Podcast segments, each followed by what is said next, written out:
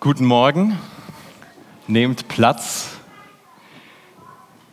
Ich spreche heute über die Kraft des Guten, über die Kraft guter Gedanken und habe euch dafür geschmeidige 17 Punkte mitgebracht. Nein, Spaß, es sind maximal drei. Ähm ich starte mit einer Studie, die ich sehr beeindruckend fand, die ich in der Predigtvorbereitung, ähm, die mir begegnet ist. Und zwar haben Forschende in, den, in, in England haben eine Studie gemacht über ein neues Chemotherapiemedikament. Sie haben es ausgetestet, hatten zwei Gruppen. Die erste Gruppe bekam dieses neue Chemomedikament, die zweite Gruppe äh, bekam ein Placebo-Medikament. So, was ist passiert?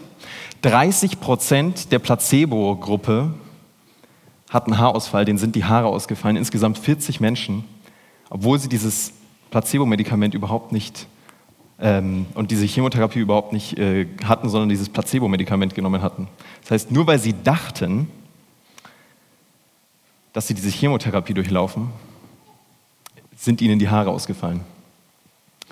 Wenn Gedanken so eine Kraft haben, was können Gedanken dann noch alles bewirken? Ich glaube, uns ist ziemlich klar, dass Gedanken großen Einfluss haben auf unser Leben. Das Schöne ist, wir haben großen Einfluss auf unsere Gedanken.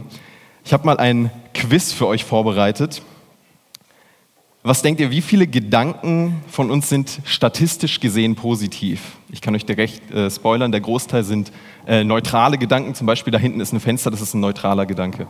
Ähm, wir haben A 20% B 3% C 13% Überlegt euch kurz eure Antwort, dann gibt es die Auflösung. Ich fühle mich ein bisschen wie Günther Jauch, kann ich euch sagen.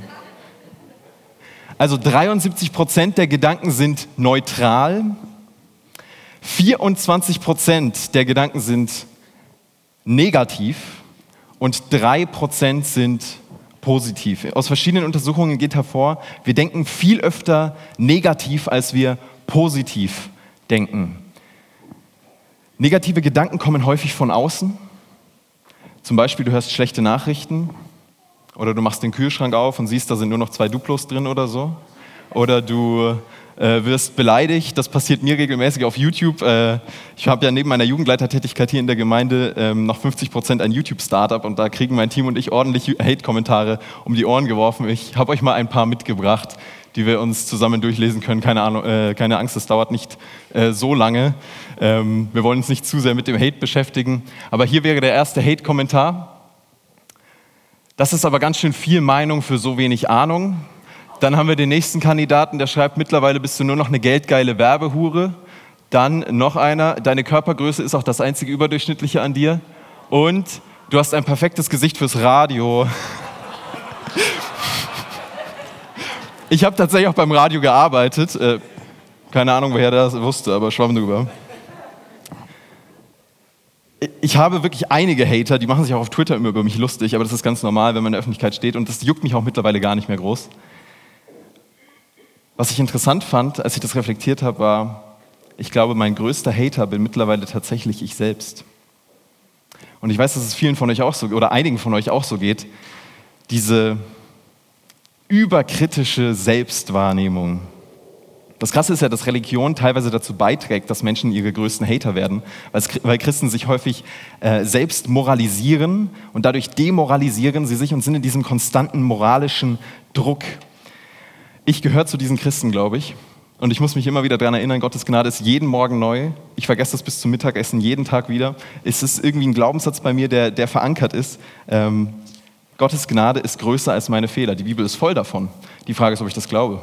Ich habe neulich einen traurigen Zitatpost gelesen von der Taz. Da hat eine Redakteurin geschrieben, ich kenne keine Frau, die sich nicht regelmäßig, die sich nicht in regelmäßigen Abständen selbst verletzt mit eigenen Worten, mit eigenen Händen oder eigenen Gedanken.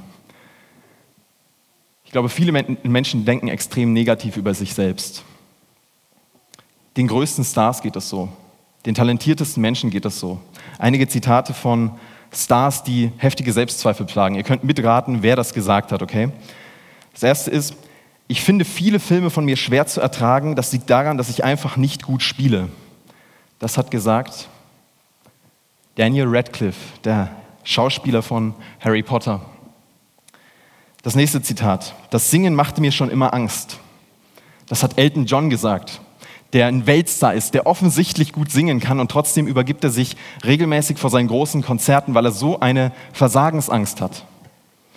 Das letzte Zitat. Ich war unsicher und nicht davon überzeugt, dass ich das Modeln besonders gut könnte. Ich dachte, die merken irgendwann, dass ich doch nicht so gut aussehe und dann schicken die mich nach Hause. Von wem könnte das sein? Das ist von mir, dieses Zitat.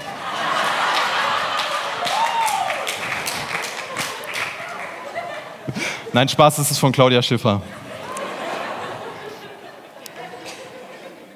Die Jugendlichen kannten den Gag schon, den habe ich schon beim Jugendgottesdienst gemacht. Aber er kommt am Freitagabend genauso gut an wie am Sonntagmorgen. Das ist schön. Ich glaube, diese ganzen destruktiven Gedanken, um jetzt mal zum Thema zu kommen, sind Gott ein Dorn im Auge, weil Gott überhaupt nicht über uns denkt wie ein Hater, sondern er denkt über uns mit einer puren Liebe und Wertschätzung. Gott ist Fan von seinen Kindern und kein Hater. Eine Geschichte dazu. Ich habe gehört von einem Jugendlichen, der an einer Ringermeisterschaft teilgenommen hat. Und er ist vorher zu seinem Vater gegangen und hat gesagt, Papa, kommst du am Samstag mit zu diesem Turnier? Und der Papa sagt, ich muss eigentlich arbeiten. Aber weißt du was, ich nehme mir für dich frei. Ich bin am Samstag dabei.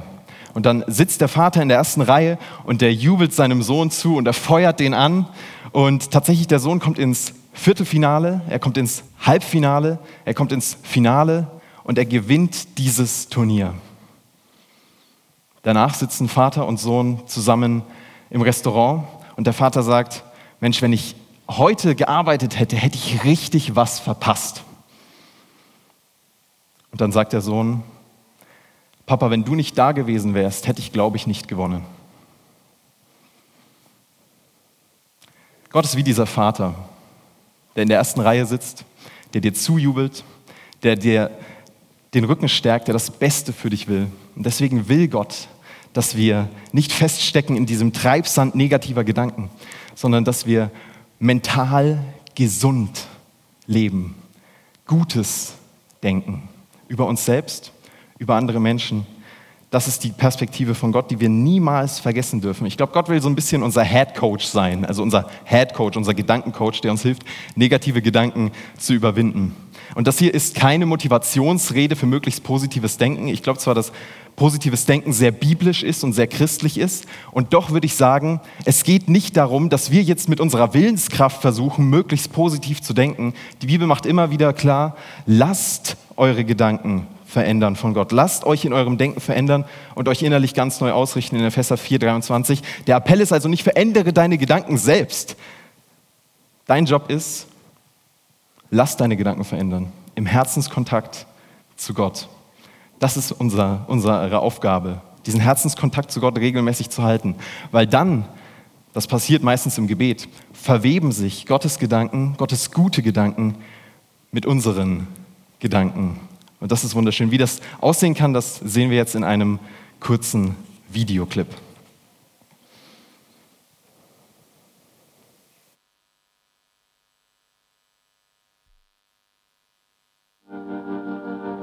Es gibt Momente in meinem Leben, in denen ich das Gefühl habe, dass all meine Kraft weg ist und an ihre Stelle ein Gefühl der Leere tritt. Es scheint so, als hätte ich alles, einen tollen Job, eine Frau, Geld, und trotzdem fehlt noch etwas. In diesen Augenblicken finde ich einen Ort, an dem ich allein sein kann. Ich komme zur Ruhe und bete. Wenn ich meine Augen schließe und leise Worte des Gebets flüstere, erfüllt mich ein unvergleichliches Gefühl des Friedens und der Stille. Als nächstes kommt die Inspiration, der Wunsch zu lieben, zu vergeben und all die Dinge zu tun, zu denen ich vorher keine Kraft hatte.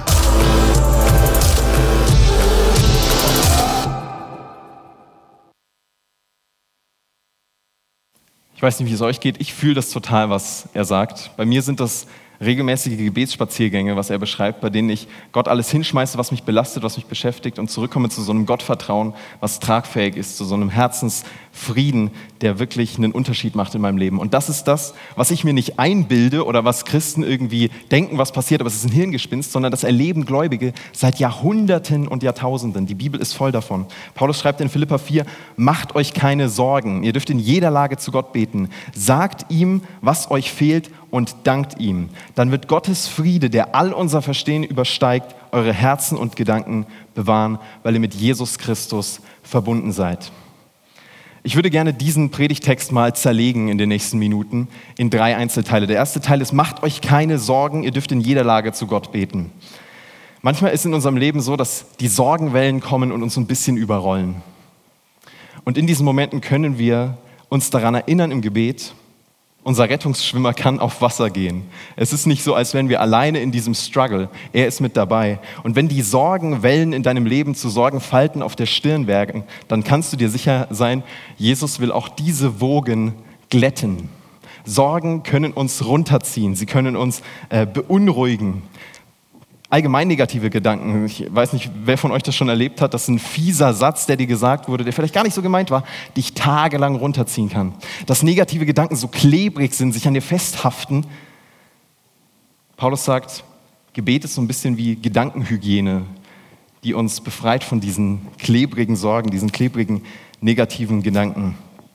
Vielleicht sind hier einige Leute, die in letzter Zeit nicht so viel geschlafen haben außer hier in der Predigt vielleicht ein paar Minuten, nee, obwohl ging eigentlich, oder? Ähm, die Gedanken haben, die an ihnen festhaften, die irgendwie so klebrig sind. Ich habe neulich einen äh, coolen Satz gehört, der ging, wenn du nicht aufhören kannst daran zu denken, solltest du nicht aufhören dafür zu beten. Denn Gott hört jedes Gebet. Er hört das Gebet mit dem Lachen, er hört das Gebet mit dem Schluchzen und jedes Gebet ist kein Gebet, was an die Decke knallt und dann wieder runtertatzt, sondern ist ein Gebet, was ankommt. Gott hört unsere Gebete. Und Paulus sagt sinngemäß, wenn du wieder in deinen Sorgen versinkst, wenn du in negativen Gedanken versinkst, dann geh ins Gebet. Ich merke in letzter Zeit, wie dringend ich das brauche. Mein, mein Herz ist wie so ein, funktioniert wie so, ein, wie so ein Garten, in dem automatisch Unkraut wächst. Also automatisch kommen diese negativen Gedanken. Und ich merke, wenn ich nicht regelmäßig mein Herz auf Gott ausrichte, dann wuchern diese negativen Gedanken so krass, dann wuchert mein Ego, dann wuchert Unvergebenheit, dann wuchern Sorgen und Selbstzweifel. Unser Herzensgarten braucht regelmäßige Pflege, sonst verwildert der, sonst wird er zum Herzensdschungel oder so. Herzenskontakt zu Gott ist ein Gamechanger. Ich nehme das zumindest so wahr. Und diesen Herzenskontakt zu Gott, das ist nicht was, was wir einfach nur am Sonntag machen, ja, war ein schöner Gottesdienst und ach, wie lief es eigentlich bei dir die Woche, sondern es ist was, was wir jede, eigentlich jeden Tag, also ich persönlich, ich rede jetzt nur von mir, ich persönlich brauche das jeden Tag. Ich sonst merke, dass dass Dinge ähm, anders laufen. Stellt euch mal vor, ihr seht mich draußen nach dem Gottesdienst und ich stehe da so und ich atme die ganze Zeit so ganz schnell und ihr fragt, hey, was ist denn mit dem? Was, hä, was macht denn der? Und dann geht ihr hin und fragt und dann sage ich euch, ja, ich versuche jetzt für die Woche schon mal äh, die ganzen Atemzüge reinzukriegen. Ich brauche ungefähr 140.000 pro Woche braucht ein Mensch. Ja, die versuche ich jetzt im Voraus mal reinzuatmen, weil die Woche bin ich so beschäftigt, ich krieg's sonst nicht hin. Uns ist allen klar, so funktioniert Atmen nicht. Uns ist allen klar, so funktioniert Gebet nicht. Martin Luther King hat mal gesagt, Christsein ohne Beten ist wie Menschsein ohne zu atmen. Finde ich einen sehr, sehr passenden und treffenden Satz. Wenn wir diesen Herzenskontakt zu Gott halten im Alltag, leben wir ein Leben unter einem offenen Himmel. Davon bin ich überzeugt. Manchmal bete ich so im Auto und dann rede ich drauf los. Neulich stand ich an der roten Ampel und dann halten neben mir so zwei Mädels, die gucken rein und denken sich, hä, mit wem redet denn der? Da ist ja niemand auf dem Beifahrersitz. Interessanterweise saß jemand auf dem Beifahrersitz, nur sie konnten ihn nicht sehen. Interessanterweise sitzt der, der manchmal auf dem Beifahrersitz äh, sitzt, auch auf dem Fahrersitz. Und wenn er mein Leben lenkt, läuft es meistens erfahrungsgemäß besser. Gebet ist was Wunderbares, was uns im Alltag begleiten kann. Und ich wünsche uns, dass, dass wir das nicht vergessen. Das Fazit zu diesem Punkt, Paulus empfiehlt uns Gebet ganz, ganz dringend. Das ist auch ein Punkt, den ich versuche, den Jugendlichen immer mitzugeben. Ein Gebetsleben kann dich psychisch total stabilisieren. Das ist in, äh, Entwicklung von Jugendlichen sowas Zentrales, dass es mir total wichtig ist, das Jugendlichen auch mitzugeben. Wir haben auch auf unserem Jugend-Instagram-Kanal, ich zeige euch mal ein paar Bilder, haben wir verschiedene Posts dazu, hier so ein paar Memes. Machen wir uns nichts vor, das ist einfach nur eine äh, Gelegenheit, euch mal zu sagen, dass ihr uns auf Instagram folgen könnt. Äh, unite.elia. Mein Herz, bevor ich bete, nachdem ich bete. Das nächste Meme, wenn du Zeit mit Gott verbringst und dann kommen die Ablenkungen. Ey, wer kennt's nicht? Instagram zieht und Netflix und Snapchat und YouTube und alle wollen deine Aufmerksamkeit. Und das letzte Meme noch. Gott, ich fühle mich so weit weg von dir. Ja, und Jesus am anderen Hörer sagt, ja, du bist die ganze Zeit am Smartphone, Bro. Schon mal drüber nachgedacht, woran hat es gelegen? Das fragt man sich immer, woran es gelegen hat. Vielleicht daran. Der nächste Punkt. Paulus schreibt dann anschließend, sagt ihm, was euch fehlt und dankt ihm. Für Paulus ist Dankbarkeit ein ganz zentraler Teil des Gebetes, denn regelmäßiges Gebet ist so ein bisschen wie so eine gedankliche Kursänderung. Stellt euch vor, ihr sitzt auf einem, auf einem Schiff und dann bittet euch der Kapitän nach oben, das ist noch so ein ganz altes Steuerrad, ja? Und dann dreht ihr dieses Steuerrad so. Wenn du ein Steuerrad auf einem Schiff minimal drehst, muss so ein kleines bisschen sein, kommst du meilenweit von deinem Ziel entfernt an. Und Gebet ist so ein bisschen wie eine gedankliche Kursänderung. Wenn du minimal Gedanken drehst vom Negativen ins Positive, lass es nur wenige Gedanken sein, die vom Negativen ins Dankbare drehst, dann ist das eine Kursänderung, die große Wirkung haben kann. Wenn du deine 3% positive Gedanken auf 6% positive Gedanken erhöhst, hast du sie schon verdoppelt. Also das kann einen Unterschied machen. Und das ist auch was, was mir in der Predigtvorbereitung immer wieder begegnet ist, in Büchern, und in TED Talks dazu, Dankbarkeit hat eine riesige Wirkung. Gedanken, da steckt das Danken auch schon drinnen. Dankbarkeit ist so ein bisschen der, die Wettermaschine für unser Herz. Ich weiß nicht, wie es euch geht. Mein Herz, meine Gedanken sind regelmäßig umwölkt. Und Dankbarkeit ist dann so der Fokus aufs Positive, wie so das, das Sonnenlicht, was durch die Wolken hindurch blitzt. Der Fokus auf das, was, was gut läuft und wofür wir Gott Danke sagen. Paulus sagt, Betet in jeder Lage zu Gott. Sagt ihm, was euch fehlt, dankt ihm, denn, und jetzt der dritte Aspekt, dann wird Gottes Friede, der all unser Verstehen übersteigt, eure Herzen und Gedanken bewahren, weil ihr mit Jesus Christus verbunden seid. Paulus redet, wenn er über Frieden redet, nicht über ein bisschen bessere Laune, sondern Paulus redet über einen Frieden, der unser Verstehen übersteigt. Normalerweise haben wir so einen inneren Frieden bei befriedigenden Antworten oder ja, wenn es halt einfach gut läuft. Und das Spannende bei Gottes Frieden ist, Gottes Friede ist nicht abhängig von den Umständen, nicht abhängig, dass wir befriedigende Antworten haben, sondern Gottes Friede ist da, auch wenn wir Krisen haben. Dann ist er auch zugänglich. Jemand, der das schmerzlich erlebt hat, ist Horatio Spafford, ein Rechtsanwalt in den USA gewesen, äh, der einen schlimmen Schicksalsschlag erlebt hat. Seine Frau reist mit seinen vier Kindern nach Europa das Schiff kollidiert auf dem Weg mit einem anderen Schiff, gehen unter, alle vier Töchter kommen ums Leben und seine Frau überlebt als einzige. Spafford versucht so schnell wie möglich hinterherzureisen und auf dem Weg sagt irgendwann der Kapitän, hier ungefähr war das, hier war dieses Schiffsunglück vor einigen Tagen. Spafford sieht aufs Meer hinaus und sieht in diesem Wasser quasi das nasse Grab seiner Töchter er beginnt zu schreiben. Er schreibt ein Gedicht, das zu einer Hymne wurde, das zu einem Lied wurde, was Millionen von Menschen in ihrer Trauer ermutigt hat. Menschen, die ich kenne, die Schicksalsschläge hatten, sind mit diesem Lied durch Trauer gegangen. Dieser Song heißt It is well with my soul. Mir ist wohl in dem Herrn. Und er singt von Gottes Frieden in den Stürmen. Wenn Friede mit Gott meine Seele durchdringt, schreibt er, beziehungsweise ist die Übersetzung, wenn Stürme auch drohen von fern, mein Herz im Glauben doch alle Zeit singt, mir ist wohl, mir ist wohl in dem Herrn. Wenn Friede mit Gott meine Seele durchdringt. Du hörst in diesem Lied seinen Schmerz, aber du hörst auch irgendwie einen Frieden, den nur Gott schenken kann. Wisst ihr, positives Denken können wir auch ohne Gott. Aber innerer Friede ist mehr als positives Denken innerer Friede, den kannst du nicht aus dir selbst heraus erzeugen, sondern das ist was, das fließt aus dem gelebten Herzenskontakt zu Gott. Auch wenn es mal keine befriedigenden Antworten gibt. Als Martin im Leitungsteam erzählt hat, dass er die Gemeinde nächsten Sommer verlässt, war in mir überhaupt kein Frieden. Und ich glaube, vielen von euch ging es auch so. Da war Enttäuschung, da war Frustration, da waren Zukunftssorgen.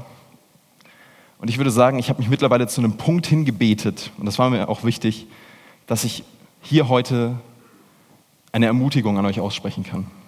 Es gibt immer noch Leute, die verständlicherweise Sorgen haben über diese Gemeinde und nicht wissen, wie es weitergeht. Und ja, es ist nicht klar, wie es weitergeht, aber eine Sache ist ganz klar, dass Gott uns in dieser Situation nicht alleine lässt, wie er es auch viele, viele Jahre und Jahrzehnte mit Elia gemacht hat. Wisst ihr, das ist wie, wie mit diesem Mikrofon. Ich habe dieses Mikrofon. Ich habe die Verantwortung dafür, was ich sage. Aber es gibt da oben jemanden, den ihr nicht seht. Das ist der Uli, der Techniker.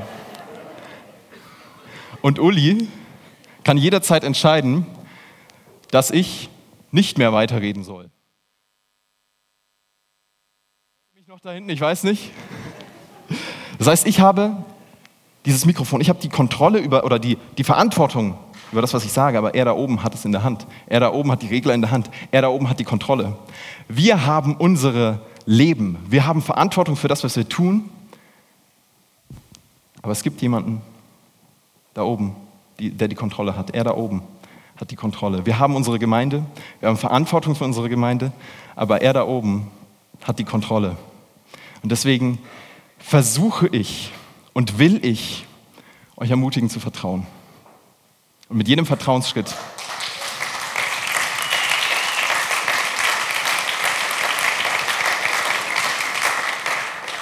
Mit jedem Vertrauensschritt wird die Angst ein kleines bisschen kleiner. Mit jedem Vertrauensschritt steigt Herzensfrieden in uns auf wie die Sonne am Morgen. Das ist das, was ich erlebe im Gebet, wenn ich über diese Situation reflektiere und das wünsche ich uns allen. Und das ist mehr als positives Denken und damit komme ich zum Schluss. Ihr, als Christen haben wir nicht nur positives Denken. Als Christen haben wir nicht nur einen Optimismus, ja, das wird schon irgendwie werden, sondern als Christen haben wir mehr als das. Als Christen haben wir Hoffnung. Der Optimist hofft aufs Gute, aber weiß nicht, ob es eintrifft. Der Christ hofft aufs Gute und weiß, dass das Gute am Ende das letzte Wort hat, weil er weiß, dass er da oben die Kontrolle hat, weil er weiß, dass Gott seine Versprechen hält. Er ist ein Gott, der uns in dieser Situation nicht alleine lässt. Wisst ihr, der, der Optimist, der Optimismus basiert auf einem Wunsch. Christliche Hoffnung basiert auf einer Gewissheit. Der Gewissheit, er da oben ist in Kontrolle. Er hat die Kontrolle. Er spricht und Stürme gehorchen. Er spricht und Wasser teilen sich. Er spricht und Galaxien entstehen. Und der Gott, der Ozeane und Galaxien erschaffen hat, er wollte dich. Und er lässt dich nicht alleine. Der Gott, der Ozeane und Galaxien erschaffen hat, er ist bei dieser Gemeinde. Er ist mit uns. Amen. Lasst uns zusammen aufstehen. Ich möchte noch gerne für uns und euch beten.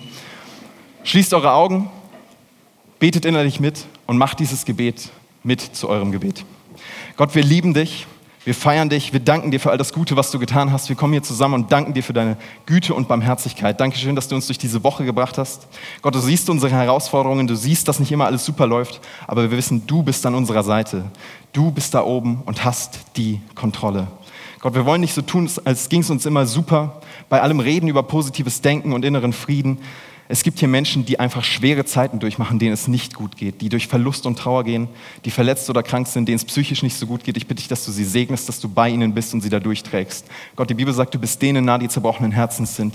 Wenn es uns am schlechtesten geht, dann bist du am nächsten. Und ich bitte dich, dass Menschen, die in einer schweren Zeit sind, das wirklich erleben, dass sie dich erleben, wie du trösten kannst mit diesem Frieden, der unser Verstehen übersteigt. Ich danke dir für all das Gute, was auf uns wartet. Und ich bete für diese Gemeinde. Bitte segne jede Person, die das hört und unsere Gemeinde. Danke, dass du das tust. Amen.